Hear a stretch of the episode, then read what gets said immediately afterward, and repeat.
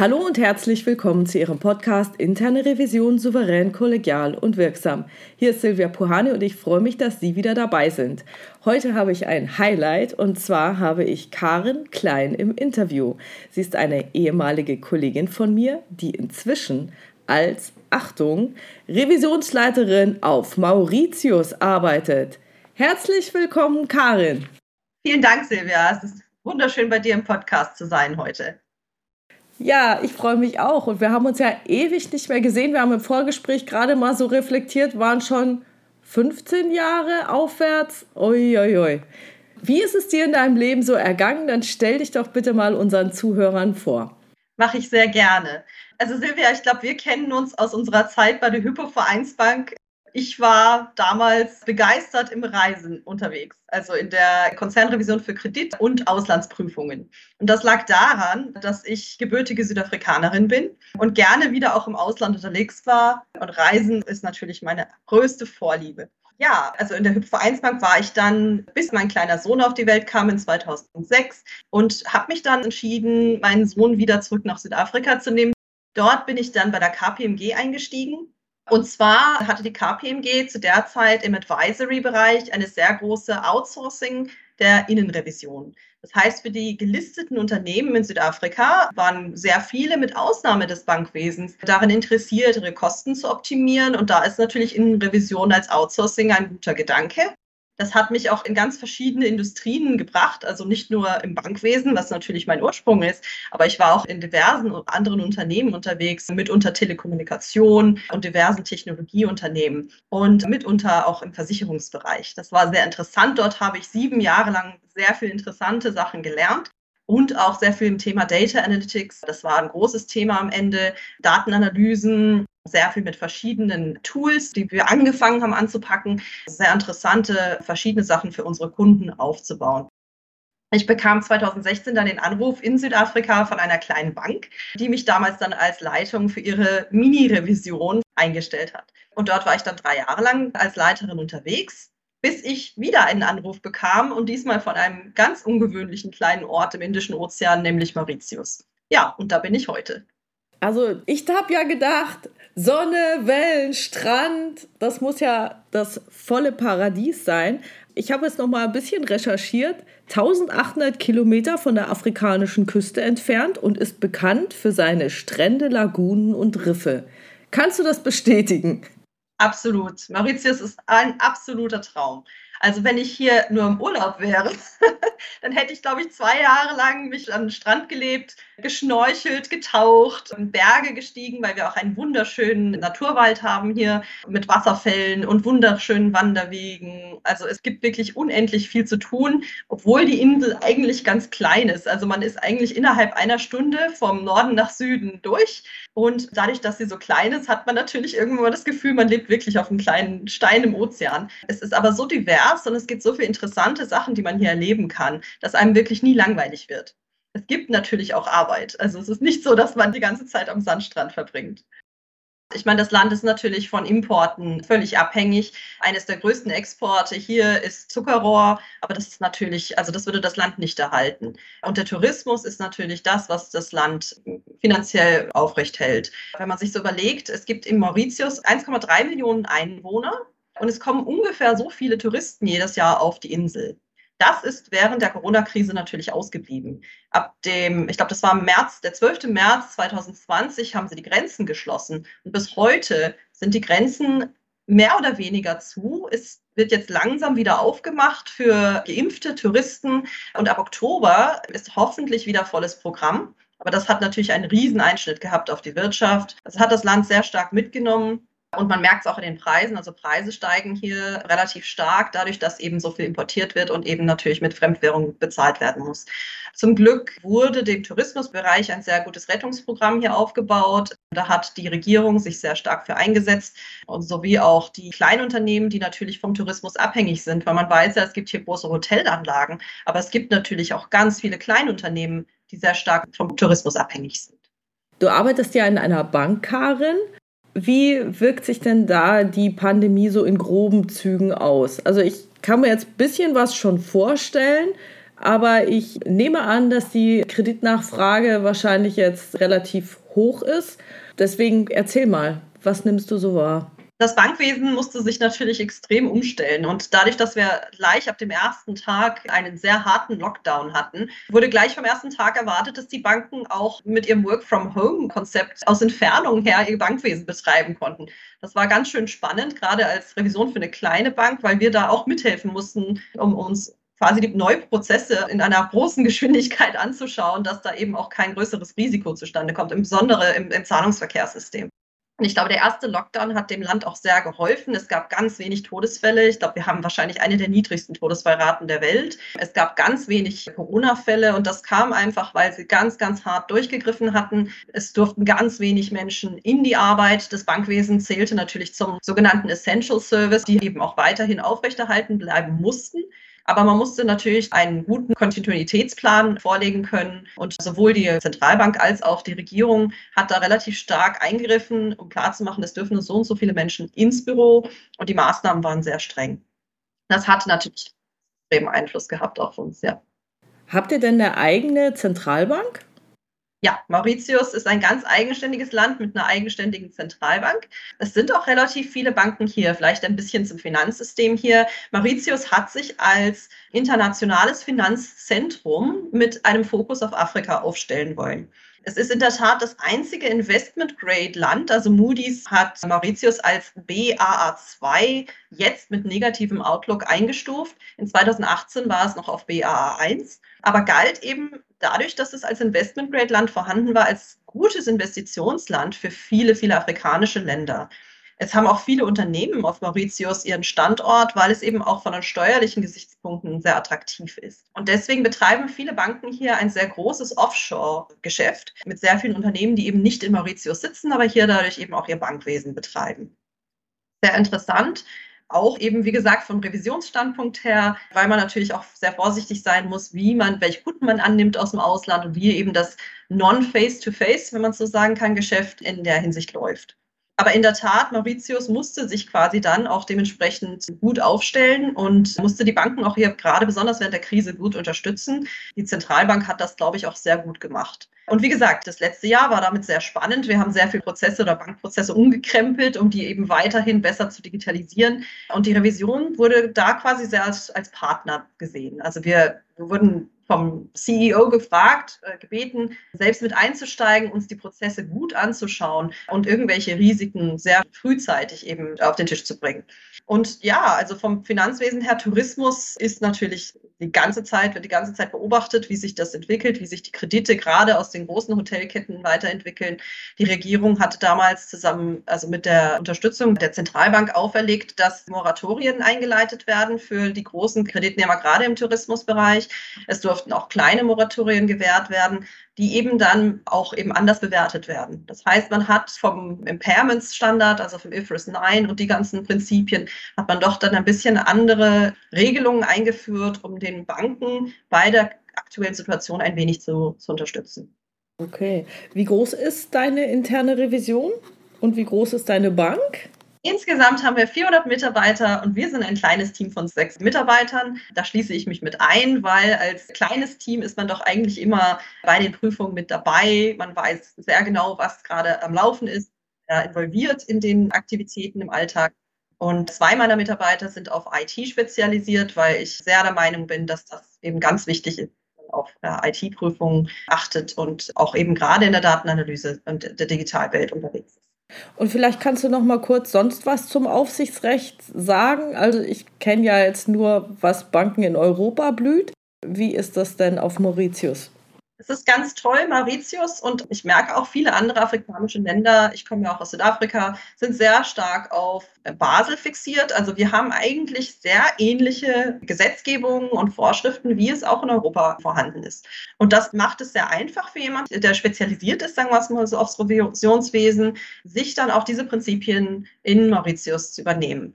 Sie haben sich immer den Standard gesetzt, als Finanzzentrum eben auch einen internationalen Standard zu setzen. Und damit haben sie sich über die Jahre hinweg eben immer wieder an die internationalen Gesetzgebungen angeglichen. Und das ist sehr vorteilhaft, weil wenn man so unsere Gesetzgebung ums Kreditwesen anschaut oder Liquiditätsmanagement oder Themen Wiederzahlungsverkehr und eben auch diverse Handel zum Beispiel, sind die eigentlich alle sehr ähnlich, wie man sie in Europa erwarten würde.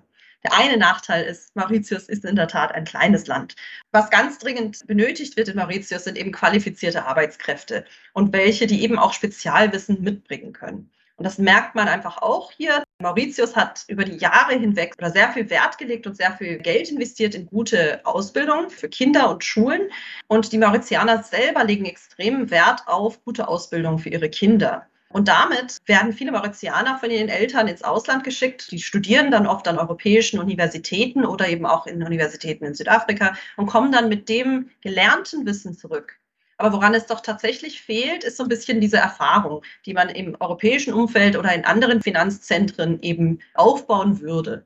Und das ist mit Sicherheit nach wie vor ein Bedürfnis, das das Land hat, ist, dass es immer wieder auch die Türen und Grenzen offen hält für gute Experts, die viel Erfahrung mit sich bringen. Wie viele Banken gibt es denn so, wenn du sagst Mauritius als internationales Finanzzentrum? Ich meine, die Insel ist ja jetzt nicht fürchterlich groß.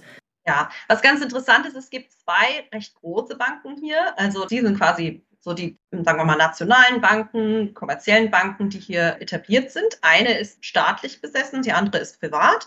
Und dann gibt es eine ganze Reihe kleinere Banken, von denen wir natürlich eine sind.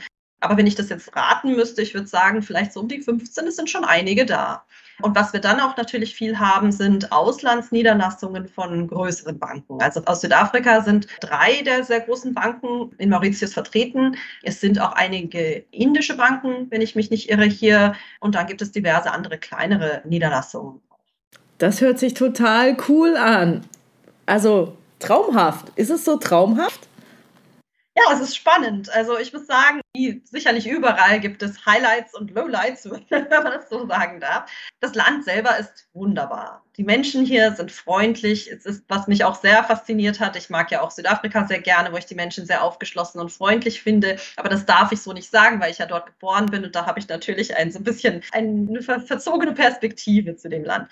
Aber Mauritius ist ein unglaublich freundliches Land. Die Menschen sind sehr friedlich hier, sehr aufgeschlossen, sehr ausländerfreundlich. Also man wird eigentlich sehr schnell aufgenommen. Ich denke zurück an meine Zeit, als ich hier gelandet bin. Mein Team sind alles Mauritianer und die haben mich so ins Herz geschlossen also als ich ankam. Sie haben mir mit so Kleinigkeiten geholfen. Man weiß es ja, wenn man das Land wechselt, so blöde Sachen wie zum Beispiel braucht eine SIM-Karte fürs Telefon und wie man sowas halt macht. Oder wo tue ich meinen Stromanschluss registrieren. Ja, solche Sachen, die man halt irgendwie, ja, wie sagt man, ausfindig machen muss. Und da war die Hilfe immer sofort da. Die Menschen hier sind wirklich super. Man fühlt sich auch sehr, sehr schnell wohl. Was natürlich schwierig ist, ist dadurch eben, dass es so klein ist, sind einem eben auch nicht so viele Möglichkeiten gegeben. Aber das sind so kleinere Probleme. Was allerdings ein Problem ist für das Land und was in der Tat sehr schwierig war jetzt über die letzten Jahre, ist leider die Problematik um die Geldwäsche. Also Mauritius hat im Mai letzten Jahres wurde Mauritius von der EU als Hochrisikoland für Geldwäsche erklärt. Und das hat ganz eindeutig aufgewiesen, dass eben die Prozesse um Geldwäscheprävention hier nicht so waren, wie sie hätten sein sollen. Und das hat aber eine ganz interessante Auswirkung gehabt auf das gesamte Land. Ich glaube, die FSC, das ist die Finanzaufsicht für die Nichtbanken und die Zentralbank, haben sich in den letzten Jahren fest vorgenommen und haben es auch ganz intensiv durchgesetzt, dass sie eben den Standard der Geldwäscheprävention und der Methoden deutlich verbessern. Und das an sich ist eine sehr gute Entwicklung und ich glaube auch, dass sie, äh, wir haben jetzt vor kurzem wieder Lob erhalten von der EU, dass sie wirklich auf dem richtigen Pfad sind und dass das hoffentlich dann auch bald wieder bereinigt sein wird, sodass das Land auch wirklich ethisches Bankwesen betreiben kann. Das finde ich jetzt sehr interessant, weil ich meine, es ist ja Geschäft. Also gerade in der jetzigen Corona-Situation, wo es den Banken wahrscheinlich jetzt nicht so toll geht, wie es vorher war. Und dann sagen, ich gehe jetzt da durch so einen äh, Screening- und Cleaning-Prozess und trenne mich vielleicht von so tollen Kunden, die so viel Geschäft mir bringen. Also da muss ich sagen, diese Haltung, die finde ich ja total krass. Also da muss ja wirklich der riesengroße Wunsch vorhanden sein, da wirklich aufzuräumen. Wo kommt der her oder wie kann man den bestärken? glaube, langfristig hat Mauritius die Vision, so als Investitionshub für Afrika zu fungieren.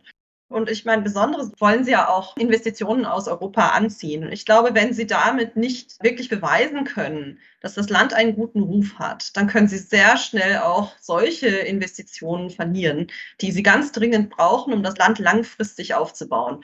Ich glaube, ganz wichtig ist die Einstellung für die Zukunft, zu wissen, dass wir Ethical Banking machen wollen und dass das eben auch international bekannt ist. Das Risiko, das das Land nämlich hat, wenn es weiterhin auf der Hochrisikoliste bleibt, ist, dass sich die europäischen Investoren eben zurückziehen. Und das ist natürlich finanziell für das Land ein großes Problem und es könnte auch dann zu Liquiditätsengpässen kommen langfristig. Also ich glaube, die Vision ist gut. Vor allem, weil es über den kurzfristigen Horizont der Profite hinausschaut und wirklich sich ein gutes, im Englischen würde man sagen, sustainable Ziel setzt. Also eben Nachhaltigkeit dann auch als Ziel versetzt. Klasse. Also ich muss sagen, Karin, ich bewundere ja diese Haltung. Also, dass man wirklich sagt, ich habe ein langfristiges Thema und da nehme ich jetzt kurzfristig ja Nachteile in Kauf. Kann es irgendwie etwas mit der Geschlechterverteilung zu tun haben? Wie ist das? Dann, ich meine, in Deutschland ist es ja so, dass noch sehr, sehr, sehr, sehr viele Männer in den Vorständen sitzen. Wie ist das dann auf Mauritius?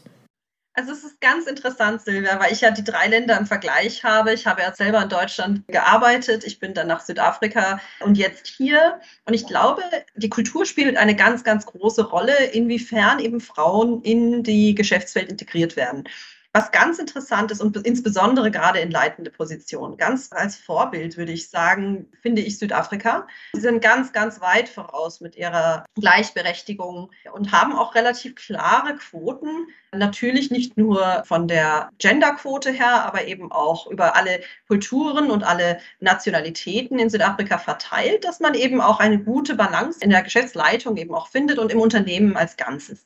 Und das ist ganz interessant. Also ich glaube, da habe ich selber erlebt, dass Frauen und Männer relativ gleich verteilt in den großen Unternehmen sitzen. Was ich besonders merke, ist, dass sehr viele junge Mädchen jetzt auch in Hochschulausbildungen geschickt werden von ihren Eltern, haben alle gute Qualifikationen und sie kommen auch durch das System von unten nach oben in die Geschäftswelt rein. Und viele Frauen hier haben dann auch das Ziel, neben Familie auch einen guten Beruf zu machen und dementsprechend auch eine leitende Position anzunehmen. Also ich habe es in unserer Bank auf jeden Fall erlebt, dass das auch möglich ist, dass Frauen sowohl eben als Familienmutter quasi eben auch gleichzeitig ihre leitende Position gut halten können. Wie ist das dann mit der Kinderbetreuung? Das ist ja wahrscheinlich dann französisch und englisch inspiriert, sage ich mal, auf Mauritius. Das ist ja beides kinderbetreuungsmäßig sehr vorteilhaft. Wie ist das denn? Ja, ich glaube, es ist so ein bisschen ein Mix, auch ähnlich wie in Südafrika. Man hat doch sehr viele Leute, die eben im Haus helfen. Also in Südafrika war das ganz üblich, dass man eine Nanny bekommt, also quasi eine Kinderfrau, die dann auch hilft im Haus. Und das ist relativ, sagen wir mal, man kann es sich auch leisten. Das ist dann auch sehr gut, weil man wenigstens diese Sicherheit hat, dass man jemanden im Haus hat, dem man gut vertrauen kann, wenn sie sehr klein sind. Es ist aber auch ein gutes Krippensystem vorhanden. Und die Kinder, die Schulen sind relativ lang. Also die gehen nicht nur bis 1 Uhr und dann nach der Mittagspause wird abgeholt. Viele Schulen hier haben auch ein Nachmittagsprogramm, wo eben die Kinder dann auch sich beschäftigen können. Aber es ist in der Tat so, naja, dass eben auch sehr viel Familien zusammenhelfen. Also das eine, was ganz beeindruckend ist an Mauritius, ist die Familien. Sie haben extrem viele Generationshäuser. Das ist auch so ein bisschen, wie die Kultur wächst. Und das, glaube ich, hilft auch massiv, dass man eben die Kinder sicher aufgehoben hat, wenn man selber eben auch Karriere machen will. Okay, cool. Also, ich glaube, wenn ich von da wäre, würde ich da auch nicht weggehen wollen, aber weiß ich ja jetzt gar nicht. Welche kulturellen Unterschiede konntest du denn sonst noch so feststellen? Es ist extrem interessant hier die Mischung an Kulturen. Was ich ganz spannend finde, ist, Mauritius hat, also ihre öffentlichen Feiertage sind über die Religionen verteilt. Das heißt, sehr oft, wenn man ein christlich geprägtes Land hat, dann feiert man Ostern und Weihnachten. Wenn man in einem muslimischen Land ist, dann hat man natürlich Eid und Ramadan als Feiertage. Eben hier in Mauritius ist das so bunt gemischt, dass man von jeder Kultur, die Mauritius prägt, eben einen Feiertag hat. Das heißt, Mauritius ist ja durch verschiedene Kulturen, also durch das Französische, durch das Englische, aber eben auch ganz stark durch das Indische, die Chinesen und die Afrikaner geprägt. Also ich habe zum Beispiel Mitarbeiter, die einem dann zu Weihnachten frohe Weihnachten wünschen oder machen eine kleine Nikolausfeier. Wir haben Mitarbeiter, die eben auch so sich untereinander kleine das ist ja oft so in den Hindu-Feiertagen, besonders zu Diwali, bringen ja Süßigkeiten mit und das wird also ausgetauscht. Das macht das Land extrem warm vom menschlichen her, weil jeder eigentlich den anderen so akzeptiert, wie er ist. Finde ich sehr interessant. Klasse. Das ist absolut irre. Mich würde ja interessieren, wie das gelungen ist. Diese gegenseitige Akzeptanz. Vielleicht ist das die Sonne und das Klima oder ich weiß nicht was. Ja, ich glaube, das Land hat eine sehr traurige Geschichte, weil dadurch, dass ja sowohl als von den Franzosen als auch von den Engländern kolonisiert wurde, wurden ja relativ viele Sklaven ins Land gebracht. Und als dann die Sklaverei abgeschafft wurde, hatte man eben diese bunte Mischung an Kulturen. So ist auch das Kreol entstanden. Übrigens, die Sprache, die die Leute hier sprechen, ist ja eigentlich keine Schriftsprache. Aber es ist eben eine Notwendigkeit gewesen, dass sich die verschiedenen Kulturen unter den ehemaligen Slawen und dann eben auch die Arbeiter, die dann später importiert wurden, selbst nach der Sklaverei, die sich irgendwie verständigen mussten. Das ist eine sehr interessante Geschichte, wenn auch etwas traurig. Aber ich glaube, das ist so der Ursprung, warum das Land relativ, sagen wir mal, einheitlich agiert, weil eben alle relativ gleichzeitig hier eben auch gelandet sind und dementsprechend sich einigermaßen zurechtfinden mussten. Welche Sprache sprichst du dann in der Arbeit? Also die Geschäftssprache in Mauritius ist ganz spannend. Geschäftssprache ist Englisch, aber also die Gerichtssprache und die Gesetze sind eher französisch geprägt. Und das macht es sehr interessant. Meine Mitarbeiter sprechen untereinander Kreol. Das ist eben diese spezifische mauritianische Sprache, die hier entstanden ist die erst vor ein paar Jahren hatten sie sich entschieden, dass sie sie aufschreiben. Also an sich sprechen die meisten Menschen untereinander Französisch, aber es ist eigentlich eine abgewandelte Form Französisch, die eben dieses Kreol prägt.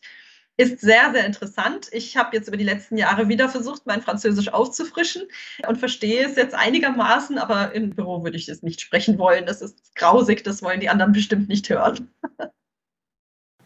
Okay. Du hast ja vorhin noch gesagt, ja, die Insel lebt vom Tourismus. Und äh, wie sieht es denn da mit dem Klimawandel aus bei euch? Also eigentlich, wenn die Pole abschmelzen, müsste ja das Wasser steigen. Hast du da was beobachtet? Also so eigene Lebenserfahrung? Also selber habe ich davon eigentlich noch nichts erlebt. Mir wird viel gesagt, dass es doch jetzt wärmer ist in den Sommern, als was sie früher erlebt haben. Und das merkt man schon. Es ist ein sehr warmer Sommer mit einer sehr, sehr hohen Luftfeuchtigkeit hier. Die Winter sind wunderbar, also vom Klima her eigentlich herrlich, noch schöner kann man es kaum haben. Aber wenn man so Klimawandel anschaut, ich glaube, es ist schon etwas, was den Leuten hier bewusst ist. Ob genug dafür gemacht wird im Moment, ist, glaube ich, noch nicht so klar. Ich glaube, es setzen sich viele Firmen dafür ein, aber ich glaube, das ist mit Sicherheit ein Thema, das in den nächsten Jahren noch kommen wird. Okay, dann würde ich jetzt noch mal ein bisschen zur internen Revision wechseln. Gerne. Welche Gemeinsamkeiten gibt es denn zur internen Revision und was sind denn dann auch die Unterschiede? Also Silvia, ich muss dir ehrlich sagen, es ist relativ ähnlich. Ich war ganz überrascht. Ich hatte erwartet, dass es hier doch sehr anders abläuft. Wenn ich es so vergleiche mit der kleinen Bank, in der ich vorher war in Südafrika, haben wir eigentlich sehr ähnliche Probleme. Und ich glaube, das ist so ein bisschen die Fragestellung oft, ist eher das Thema große Bank im Gegensatz zu kleinen Banken und dann eben auch eigentlich nicht abhängig von dem Standort, sondern wirklich um die wirtschaftlichen Bedingungen in dem spezifischen Land. Aber an sich glaube ich, dass Ähnlichkeiten zu kleinen Revisionen wahrscheinlich vielleicht ist das jetzt übertrieben gesagt, aber ich kann es mir denken, dass das globale ähnliche Themen sind. Als kleines Revisionsteam muss man eigentlich relativ breit gefächert aufgestellt sein. Und das gilt hier sowie eben auch in Südafrika. Man kann sich nicht leisten, spezialisiert zu sein, weil man eben nicht die Masse hat, um sich auf verschiedene Themen zu spezialisieren. Und der Jahresplan muss doch eigentlich alles abdecken, was eben so erwartet wird. Okay. Wie ist denn die Herangehensweise an eine Prüfung? Weil man sagt ja immer, ja, und interne Revision muss unabhängig sein und so.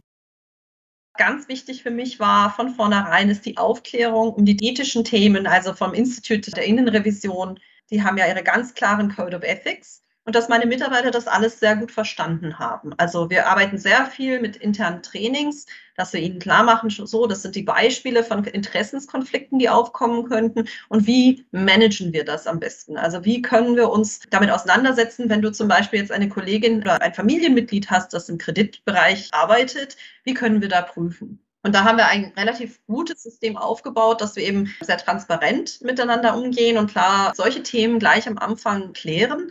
Äh, mein Team muss bei jeder Prüfung eine Erklärung abgeben, festzustellen, ist da potenziell ein Interessenskonflikt vorhanden.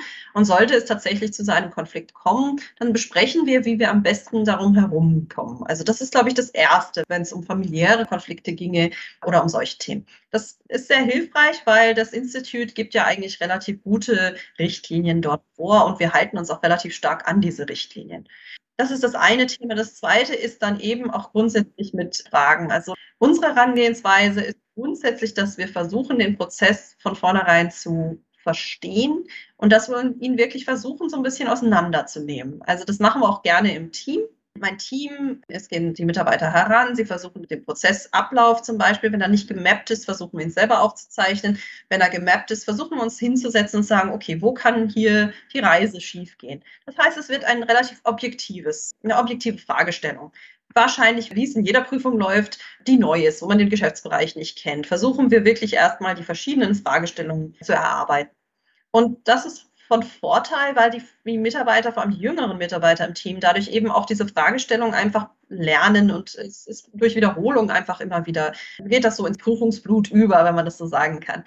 Und das funktioniert eigentlich relativ gut. Was ich sehr vorteilhaft finde, ist, unsere Mitarbeiter dadurch, das hat natürlich auch seinen Vorteil, dadurch, dass die Menschen sich relativ gut kennen, lernt man auch Dinge, die man vielleicht als äh, ganz unabhängiger Prüfer nicht ganz so offengelegt bekäme, weil es doch eigentlich sehr viel auch um die Beziehung zwischen Revisor und der geprüften Einheit geht. Und damit meine ich nicht, die Unabhängigkeit wird nicht gewahrt, sondern ihnen ist sehr klar, dass wenn sie uns etwas sagen, dass das im schlimmsten Fall natürlich eine Feststellung sein könnte.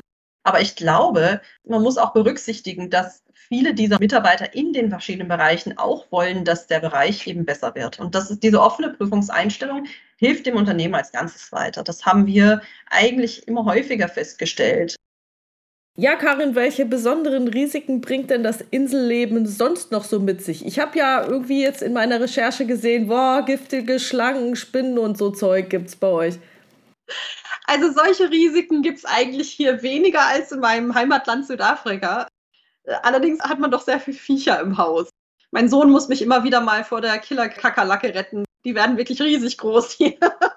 Und das ist zwar nicht gefährlich, aber da muss ich mich sagen, scheut mich trotzdem noch. Es gibt hier allerlei Geckos. Wir hatten vor ein paar Tagen eine kleine Schlange im Haus, allerdings war die komplett ungefährlich. Aber auch das möchte man nicht unbedingt haben. Also so eine kleine blindschleichenartige Schlange, würde ich sagen, die gibt es hier auch. Die Spinnen hier sind nicht ungefährlich, aber auch riesengroß. oh es ist schon ein spannendes Land. Viel gefährlicher in der Tat sind eigentlich die Meerestiere.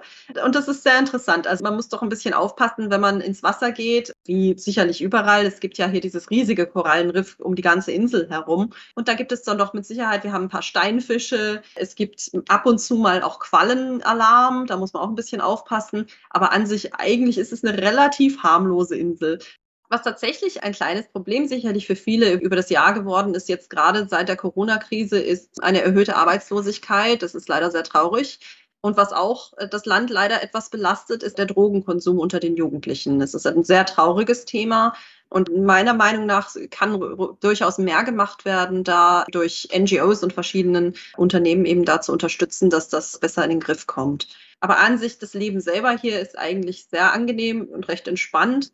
Es war natürlich jetzt dadurch, dass die Grenzen geschlossen sind, haben wir sehr wenig Kontakt zum Ausland. Das macht es äußerst spannend. Ich glaube, die Hotelanlagen sind so leer, wie sie noch nie gewesen sind. Wenn man heute am Strand steht, dann ist der Strand eigentlich relativ leer, abgesehen von ein paar mauritianischen Familien. Und das macht es natürlich ganz einzigartig. Ich glaube, wenn die Grenzen jetzt wieder öffnen, wird das ein ganz anderes Gefühl sein, wieder Menschen um sich zu haben aus dem Ausland.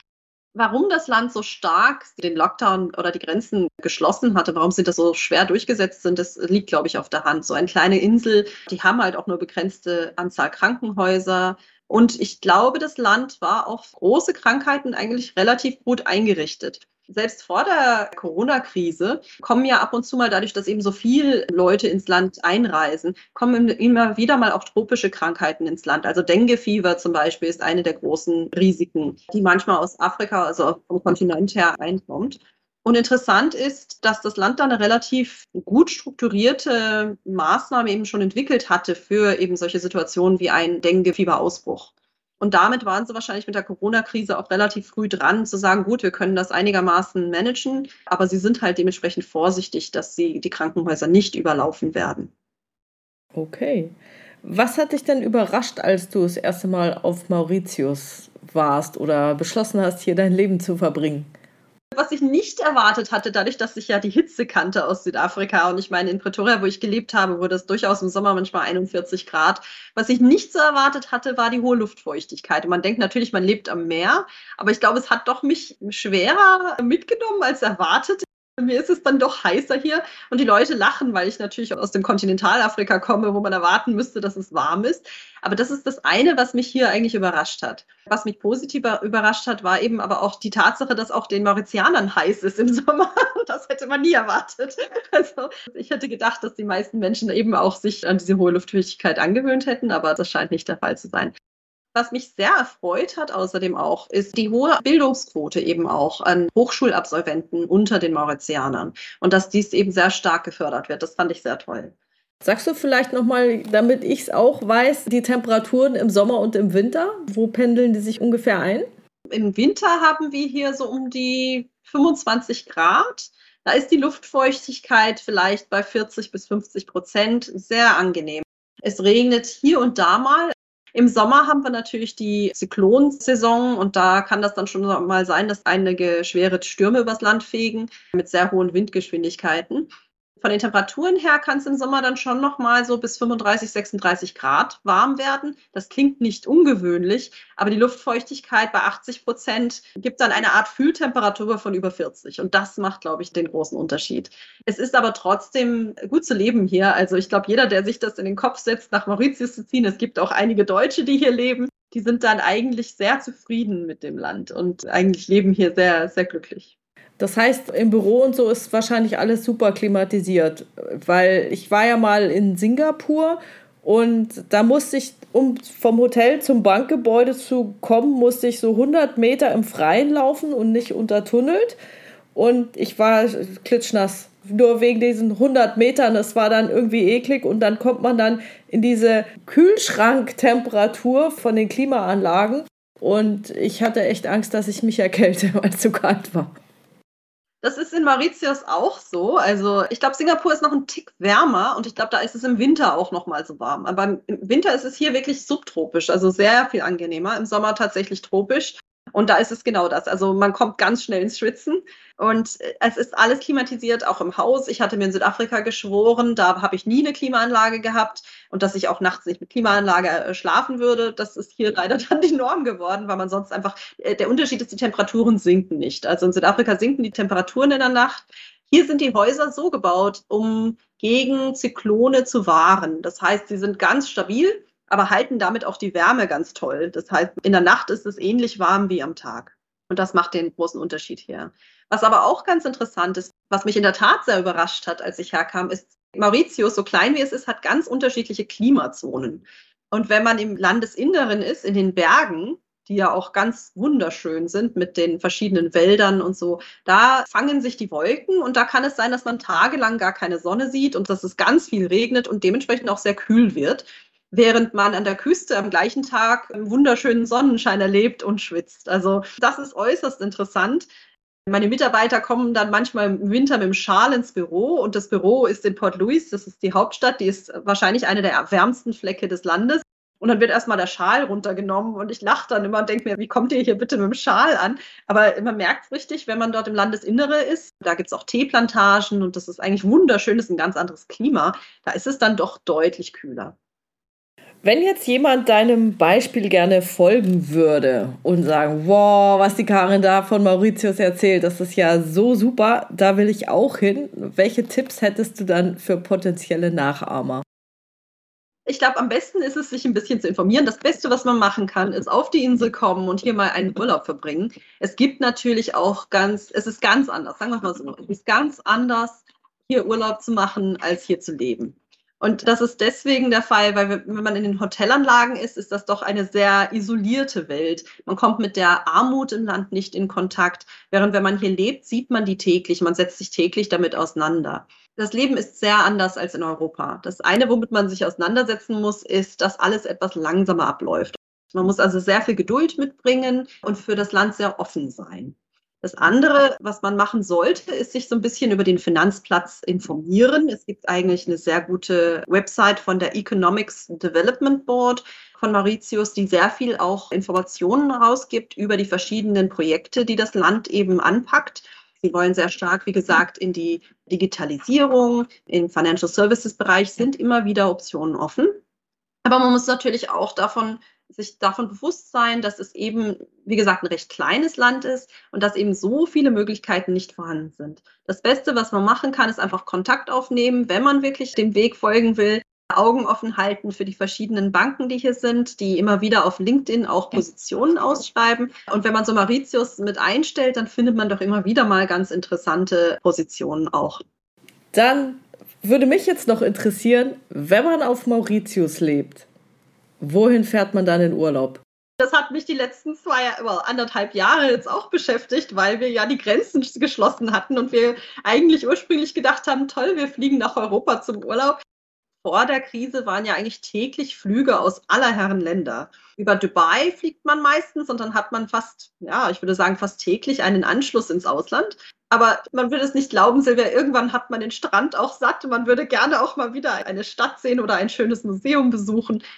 Da muss man halt gucken, dass wieder Flüge vorhanden sind. Es gibt ja ganz viele Mauritianer, die selber gerne äh, nach Europa fliegen und eben das ganze Städteleben viel mehr schätzen als hier.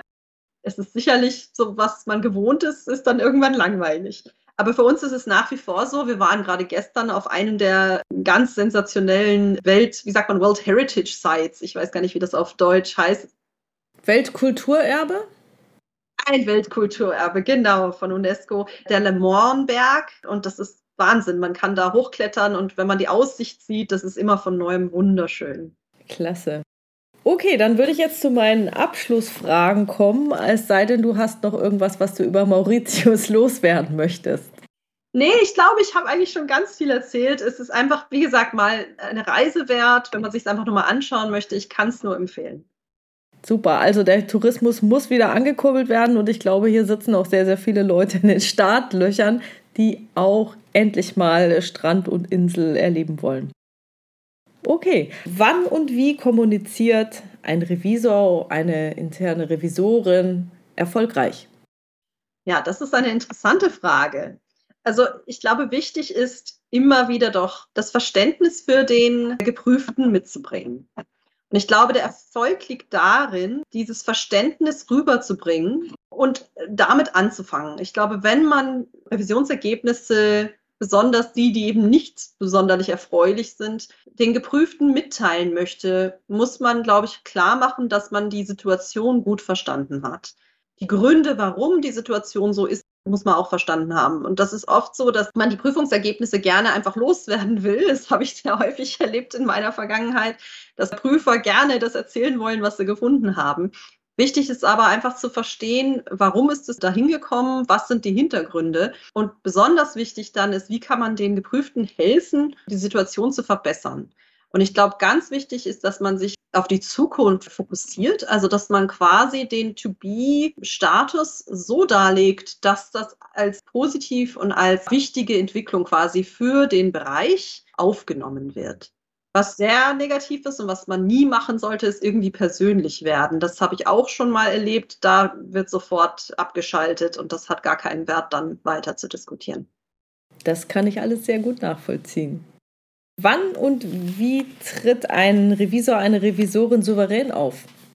Ich glaube, wenn der Revisor oder die Revisorin gut verstanden hat, womit sie sich beschäftigt, also der Sachverhalt muss verstanden sein.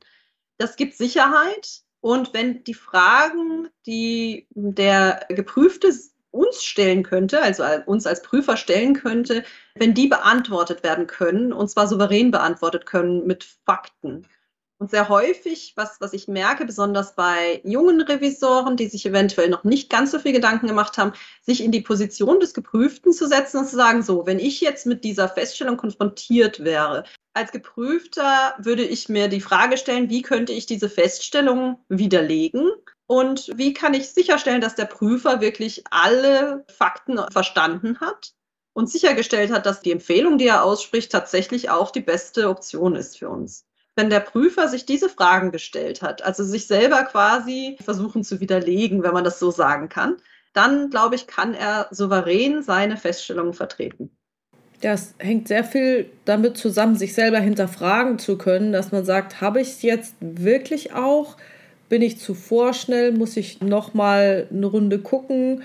Vielleicht noch mal mit jemandem sprechen oder noch mal was recherchieren? Ich glaube, dass das tatsächlich eines der schwierigsten Dinge ist, dass abschätzen zu können, reicht schon, wie viel brauche ich noch, wie viel ist aber auch zu viel, weil irgendwie kann es ja auch in volle Selbstzweifel verfallen. Ja, es könnte aber noch was anderes sein oder hier oder da und dann kriegst du überhaupt nichts auf die Straße oder zu Papier oder beendet. Und ich glaube, das bringt die Erfahrung. Absolut. Und das hilft dann eben auch gerade jüngeren Prüfern, wenn sie sich mit einem erfahreneren Prüfer auseinandersetzen. Also man muss ja nicht das alles im Eigenkampf durchziehen. Man hat ja oft ein Team und zur Not, selbst ich mache es heute noch als Leiterin, weil ich ja nun nicht unbedingt weitere, mehr erfahrenere Prüfer habe, die ich fragen könnte. Ich mache es oft selbst. Ich gehe oft zu unserem Risikochef und sage, hm, wie siehst du diese Situation?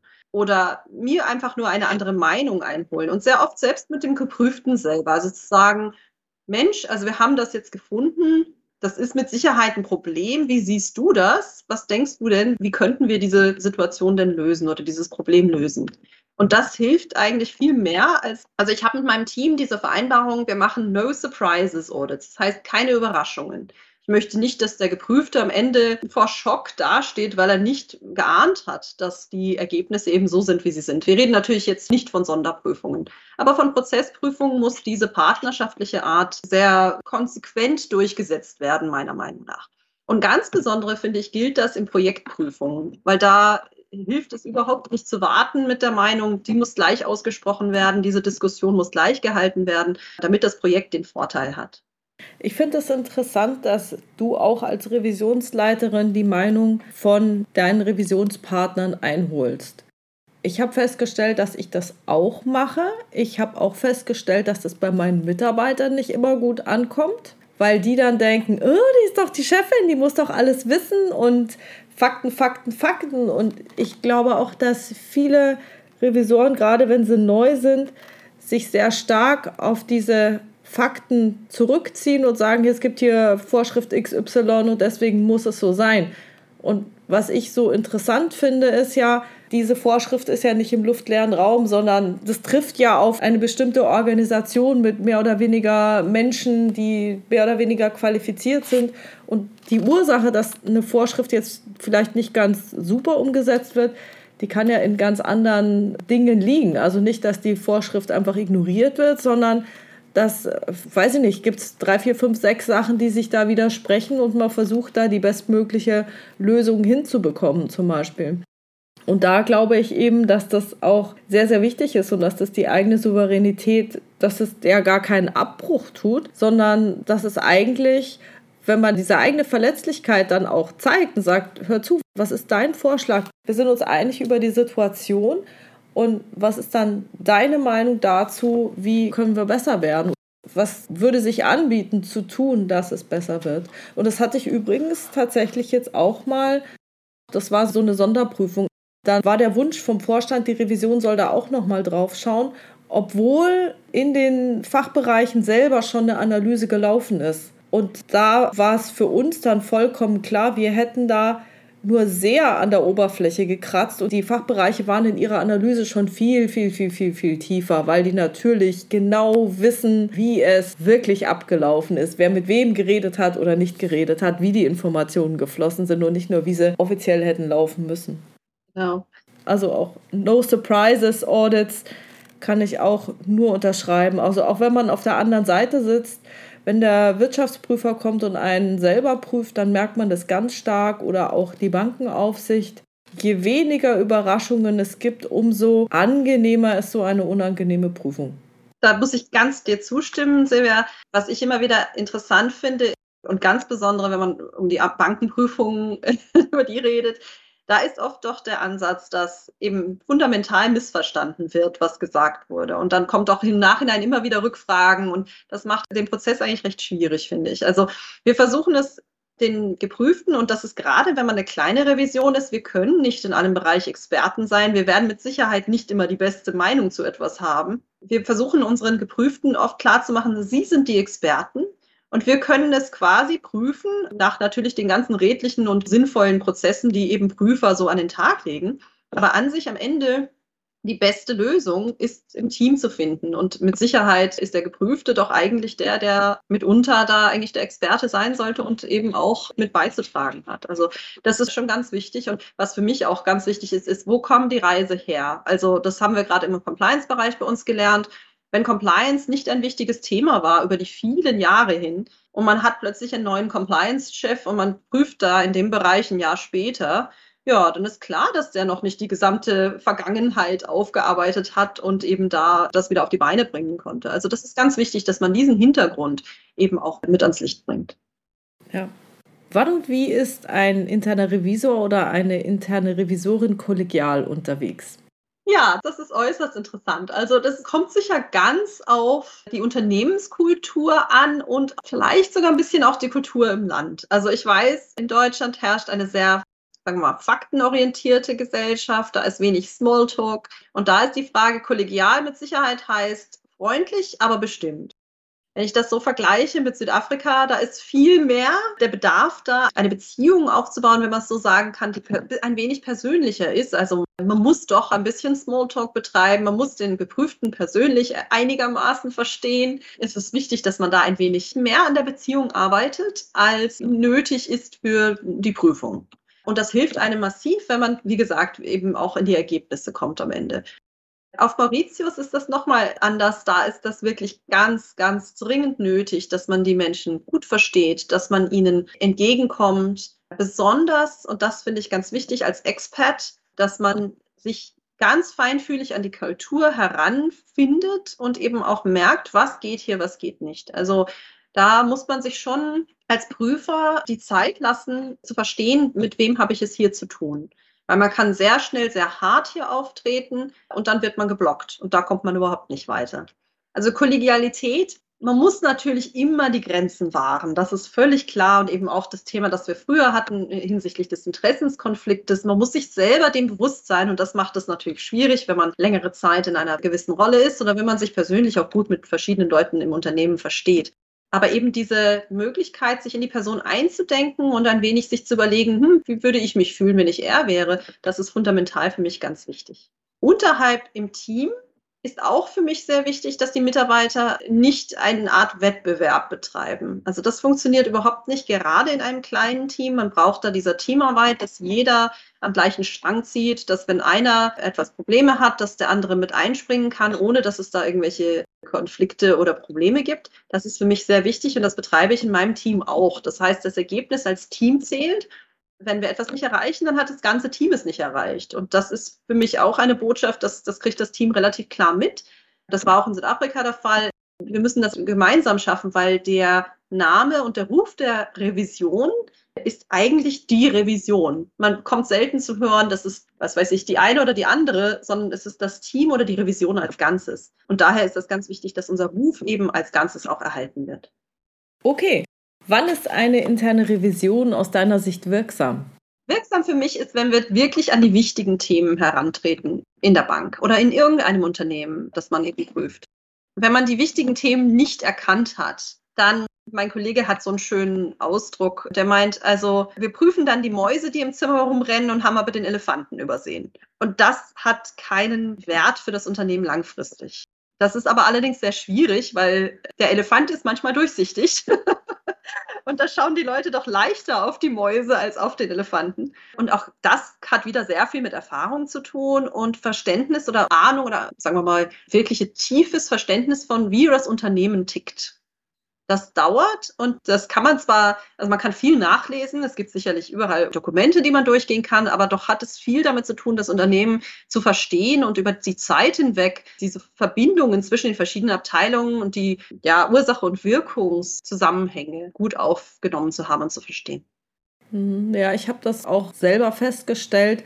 Zum Beispiel dieses Verhältnis von Markt und Marktfolge. War zum Beispiel der Markt immer stärker traditionell als die Marktfolge? Kannst du schon deinen Prüfungsplan ganz anders aufstellen, als wenn du zum Beispiel eine stärkere Marktfolge hast als einen Markt und dann sehr auf der Bremse stehst. Genau, und da kommt es eben drauf an, was kann aus diesen verschiedenen Konstellationen resultieren und was ist denn dann das Risiko für das Unternehmen oder für die Bank? Ja, klar. Wie sieht die interne Revision ganz grundsätzlich in zehn Jahren aus, Karin? Ach, das ist eine ganz spannende Frage. Und ich meine, wenn ich mir meine letzten zehn Jahre anschaue, es hat sich schon viel gewandelt für uns. Aber die grundlegenden Prinzipien sind nach wie vor dieselben. Was, glaube ich, für uns in den nächsten zehn Jahren spannend wird, ist eben auch diese moderne Entwicklung, die Automatisierung, die Digitalisierung, das ganze AI, also künstliche Intelligenz, das da aufkommt und die Fähigkeit, weiterhin relevant zu bleiben. Prüfen ist relativ einfach, wenn man die Kontrollsysteme relativ einfach nachvollziehen kann. Es wird immer schwieriger, je schneller sich etwas wandelt, also gerade wie sich Unternehmensprozesse verändern. Ich glaube, da wird fundamental die Revision an sich sich sehr stark wandeln müssen. Und damit beschäftige ich mich eigentlich schon des Längeren. Ist, wo geht die Reise hin und wie hält man sich nach wie vor als Prüfung relevant? Das ist eine äußerst interessante Frage. Also klar, wir sind natürlich schon stark in dieser Datenanalysen-Themen unterwegs. Das ist für mich eigentlich nichts Neues. Es gab vor zehn Jahren schon Fähigkeiten, Datenanalysen zu betreiben. Für mich wird es wichtiger, Sachen wie zum Beispiel Robotic Process Automation sich anzuschauen und eben Dinge wie zum Beispiel das Change Management eben schneller mit nachzuvollziehen. Das heißt, Continuous Auditing in Bereichen, die stark datenbetrieben sind. Ich glaube, das könnte man sich einrichten. Wenn man dann das bauen kann, dann kann man relativ schnell Ergebnisse finden. Aber ich glaube, die Reise für richtiges Prüfen wird nach wie vor sehr schwer auf der Strategieprüfungsrichtung fundieren und eben dann die automatisierten Prozesse. Und da ist eine gute Frage. Ich glaube, da ist eine große Bildungslücke auch am Werden für Prüfer. Und ich glaube, da ist wahrscheinlich sehr viel gefragt, auch durch Unternehmen wie die Institute of Internal Auditors, dass da eine Reise angegeben wird. Ich weiß, viel reden ja heute über das agile Auditing und dass man eben Jahrespläne aus dem Fenster schmeißt und versucht eben agil zu prüfen. Aber ob das wirklich jetzt, wie das konkret sich umsetzen lässt, ist eben auch noch vor die Frage. Hat denn eigentlich diese Insolvenz von Wirecard bei euch auch irgendwelche Auswirkungen gehabt? Bei uns konkret selber in der Bank nicht, aber ich weiß, dass da doch tatsächlich irgendwie in einer anderen Bank hier in Mauritius eine Verbindung war. Ich bin mir aber nicht ganz sicher. Also so, es hat uns am Rande berührt, aber glaube ich nicht so, wie es in Europa zustande kam. Aber durchaus solche Situationen, da, da muss man sich immer wieder die Frage stellen, natürlich, wo waren die Prüfer und prüfen wir wirklich noch das Richtige? Dieses Thema mit Poolkonten, das kenne ich selber, weil Banken in Südafrika sehr gerne auch solche, wie sagt man, solche Poolkonten einrichten, eben für solche Unternehmen, diese Finanzdienstleister. Und da muss man ganz vorsichtig sein, dass man das auch wirklich gut im Griff hat. Also da ist eine intensive Prüfung gefragt. Und ich weiß, in meiner vorigen Rolle haben wir auch solche Unternehmen direkt geprüft. Also wir haben das quasi als Outsourcing betrachtet. Und in Südafrika gilt die Regel von der Finanzaufsicht, dass wenn man als Bank eine Outsourcing betreibt, dann muss man die ja prüfen, wie wenn es quasi eine Bankaktivität ist.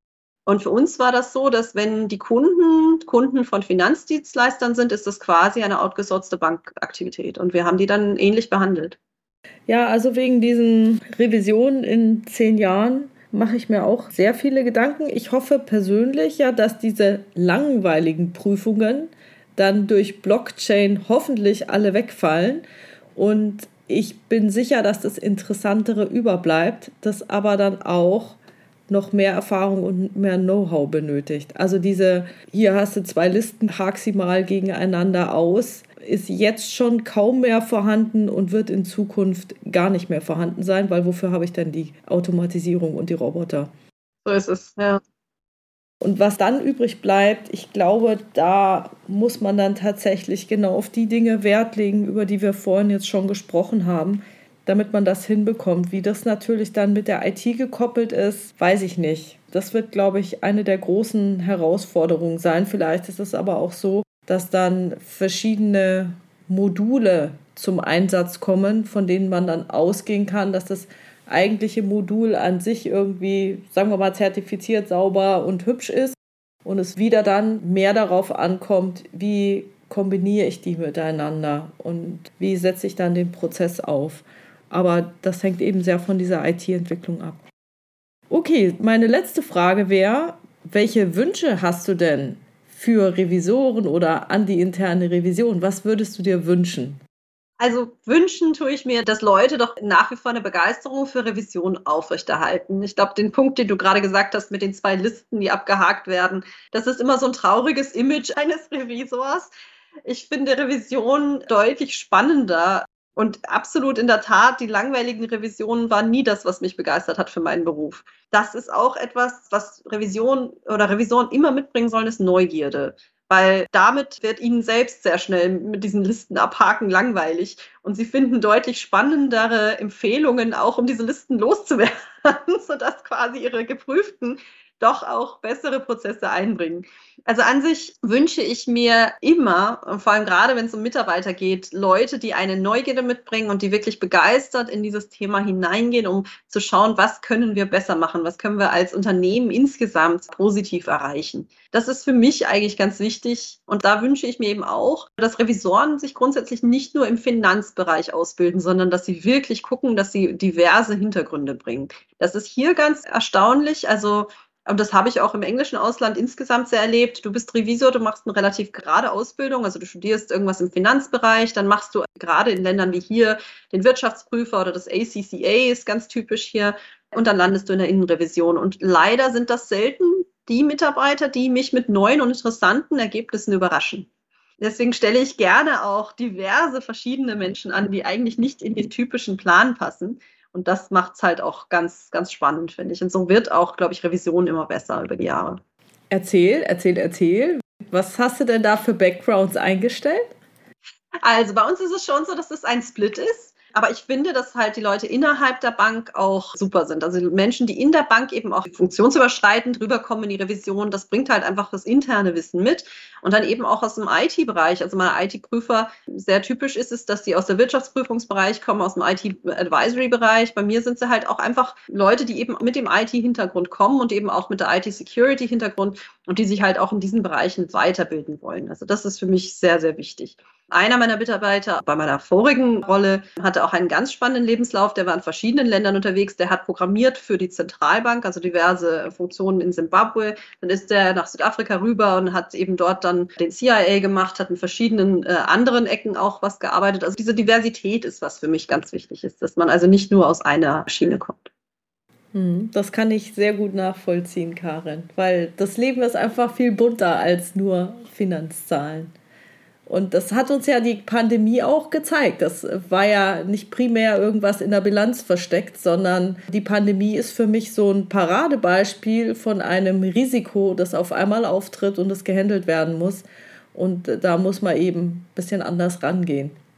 Und ich fand das besonders spannend. Du hast da einen ganz interessanten Punkt aufgebracht, weil ich mich noch sehr lebhaft erinnere an 2018 in meiner vorigen Welt, wo wir genau das den Business Continuity Plan getestet haben und gesagt haben, hm, ihr habt aber nichts hier drin in eurem Plan von Epidemien.